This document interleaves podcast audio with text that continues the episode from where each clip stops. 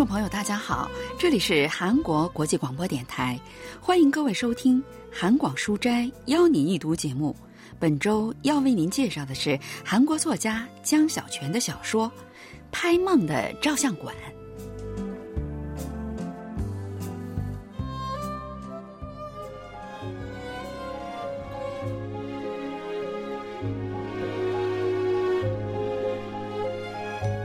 温暖明媚的春光总是诱惑着我，忍不住想要到外面走走。我带上素描本和颜料，爬到了后山上。其实我并不是什么了不起的画家，甚至对画画也不是很感兴趣，只是不愿意两手空空的出去。到了山里，我这个半吊子画家并没有马上开始作画。与画画相比，我更喜欢就这么安静的坐着，欣赏满山的春色。当我的视线扫过对面山腰的时候，不由得有些怀疑自己的眼睛。在那里立着一棵树，树上的花朵怒放着，连杏树开花都还有一个月呢。这棵树就好像是被桃红色的电灯点亮了一般，悠然自在地开了一树的花。这难道不是一件奇怪的事情吗？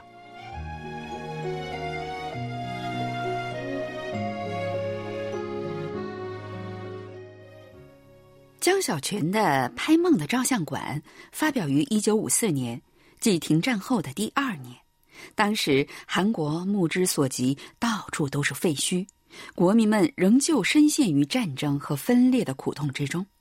在一个温暖的春日里，小说的主人公一个二十岁的年轻人去爬山，在一棵开满鲜花的树下，发现了一个有趣的招牌。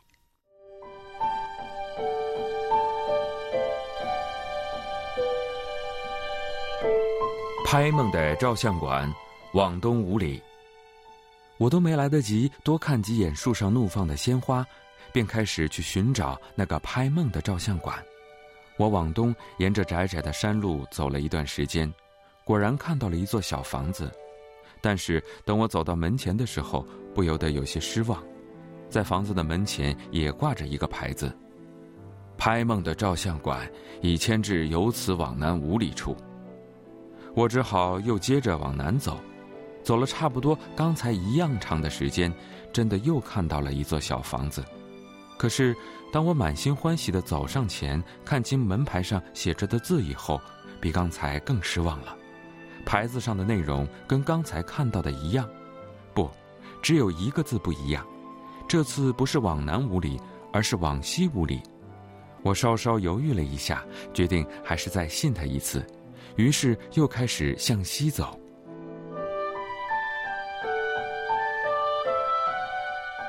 我终于找到了拍梦的照相馆，那是一座又大又气派的洋房，跟深山中的风景多少有些格格不入。不仅墙壁和窗户是白色的，连屋顶都是纯白的，只有大门口写着“拍梦的照相馆”六个字是天蓝色的。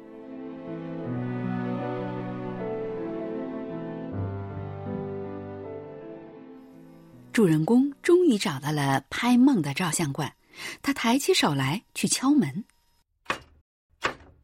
谁呀？请进。一位身穿天蓝色大褂的绅士接待了他。请，请问这里是拍梦的照相馆吗？啊，是的。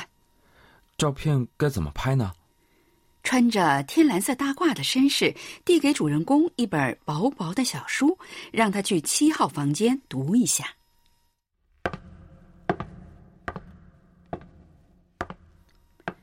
这照相馆有好像酒店一样的一个长六的房间，一号房旁边是三号房，然后是五号房，七号房就在五号房的旁边。从发现拍梦的照相馆的招牌，到到达这个神奇的房间，主人公走了很长的路。首尔大学国文系教授方敏浩介绍说：“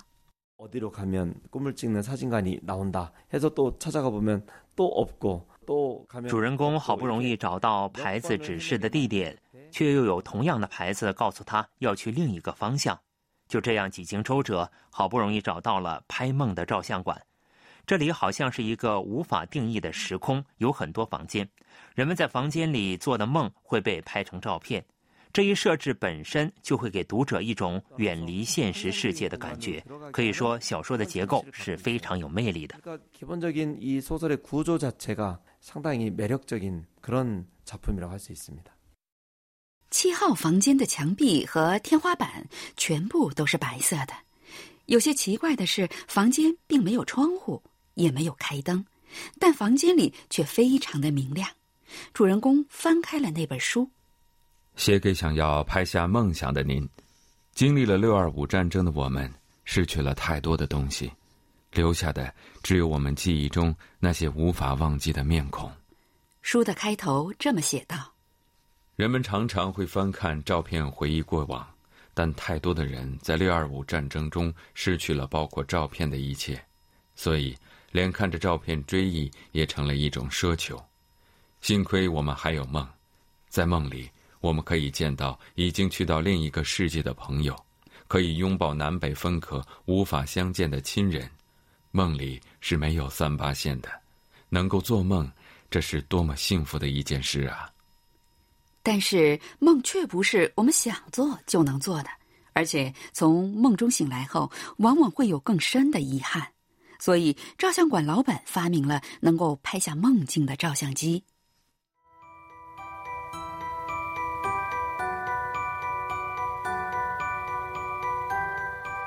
好了，我来介绍下拍梦的方法。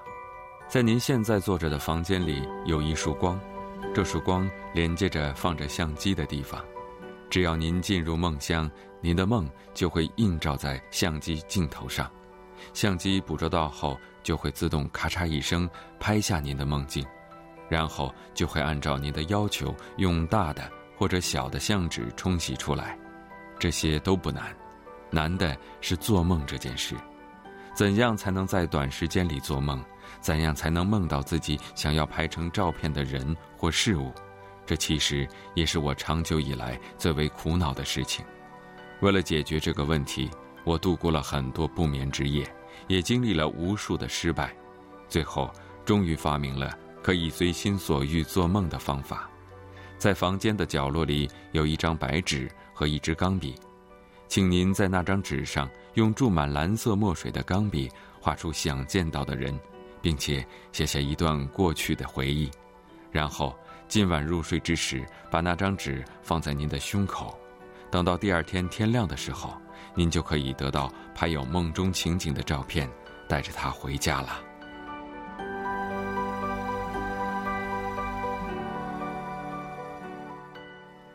主人公按照照相馆老板的话，在纸上写下了自己想做的梦。在故乡开满杏花的小山上，在春天温暖的阳光下嬉戏玩耍的小纯啊，穿着黄色小褂、天蓝色裙子，手捧白头草，哼唱着春天歌谣的小纯啊，今天晚上我们真的能相见吗？主人公写完了之后，按照照相馆老板的话，把那张纸放在胸口，然后平躺在地板上。神奇的是，房间里渐渐的暗了下来，就好像到了深夜一样。主人公还没有什么睡意，于是便开始回忆起跟小纯的过往。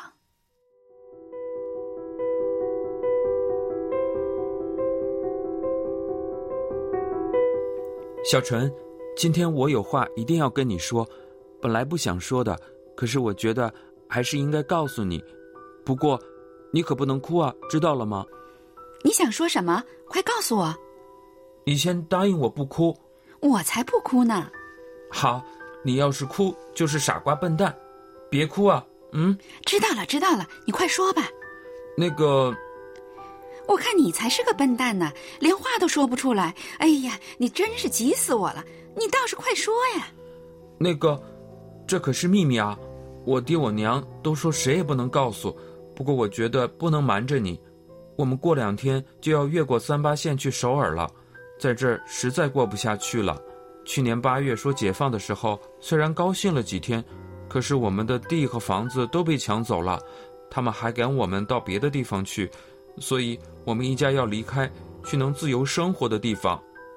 嗯，你还说不让我哭呢，你怎么倒先哭起来了？小纯曾经说过，等我们小学毕业，就一起到圆山或者咸兴上中学。可是，我们的同行却在小学五年级的时候便戛然而止。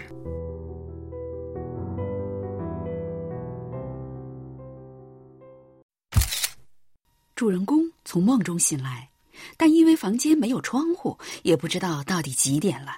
他心里一急，翻身而起，想要打开房门去找摄影师。嗯，门怎么打不开啊？不知道门是不是被反锁了，怎么也打不开。这时，从天上掉下一张纸来。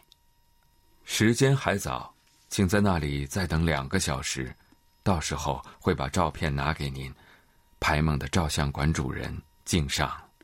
主人公再次躺下，反复回想起跟小纯在故乡山坡上一边采花一边玩耍的情景。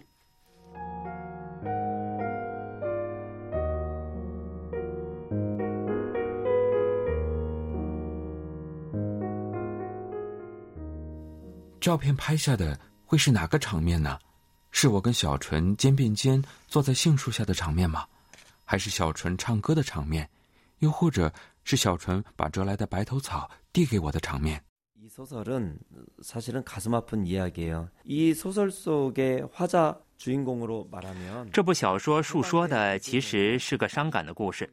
主人公在解放后第二年，跟随家人从北韩来到了韩国。 虽然是因为在北韩的体制下无法生存，才逃来这里。但他宝贵的少年时期却留在了那里，对故乡的怀念，对一起长大的朋友小纯的思念，让他无法释怀。所以希望拍梦的照相机能够把那思念拍下来。因此，照片上到底会是什么样的一个情景，也让他非常好奇，非常期待。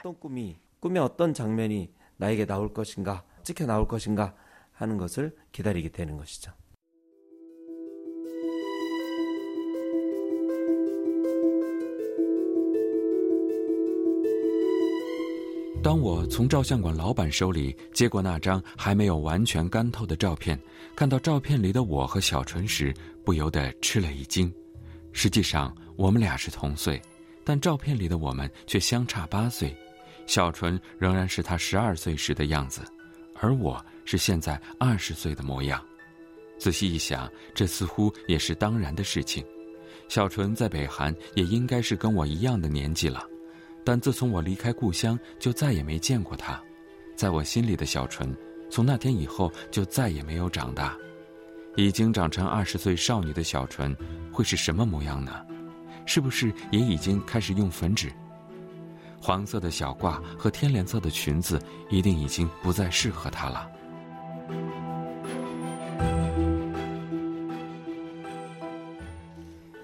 看着照片里十二岁的小纯和二十岁的自己，主人公会是怎样的心情呢？文学评论家全少英介绍说：“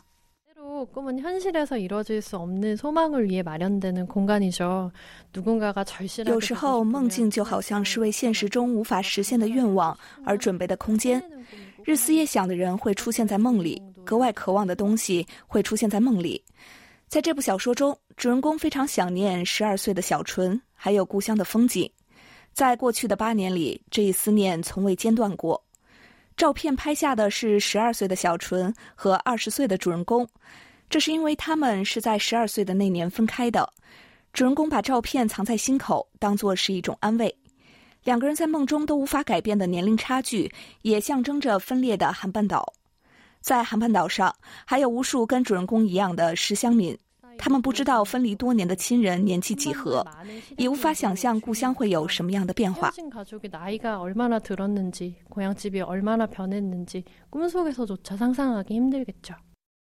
不管怎样，这张照片对于主人公来说是一件珍贵无比的礼物。谢谢，非常感谢。不客气，您慢走。主人公把照片放入胸口的口袋再三谢过照相馆的老板之后走出了拍梦的照相馆。这时早晨的太阳已经很高了虽然他整整一天没有吃饭但是一点儿都不觉得饿。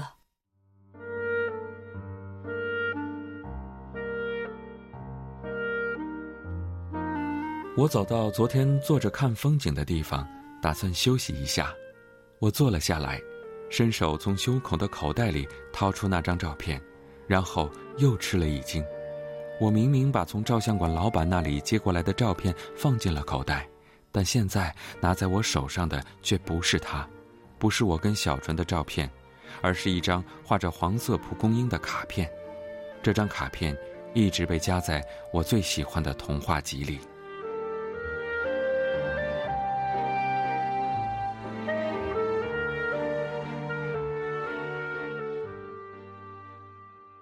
주인공은처음부터긴꿈안에있었을지도모르겠어요순이에대한그리움也许主人公从一开始就做了一个长长的梦，因为对小纯的思念太深，所以在梦里去了拍梦的照相馆。从梦中醒来的时候，他发现了画着黄色蒲公英的卡片。这卡片一直是夹在童话书里的。人们小的时候都会读童话，然后在对童年的纯真和温暖的回忆中，一天一天长大成人。 所以，童话本身其实就可以看作是思念的另一个名字。在小说的结尾出现了童话书，也把主人公个人的思念扩大为所有人的怀念。从某种角度来说，这部小说可以说是作家本人的自画像。作家江小泉就是一位诗乡民。韩国战争时期，他独自一人离开北韩来到韩国，再也没有见过留在那里的亲人。这一伤痛一直伴随着他，直到他离开人世。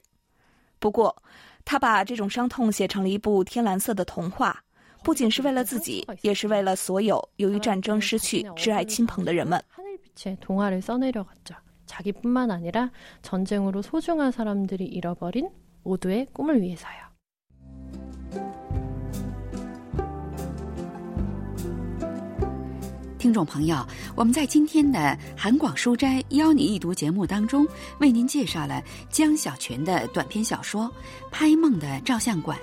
今天的节目是由立新跟小南为您播送的，同时韩国国际广播电台一个小时的中国语节目就全部播送完了。感谢您的收听，再会。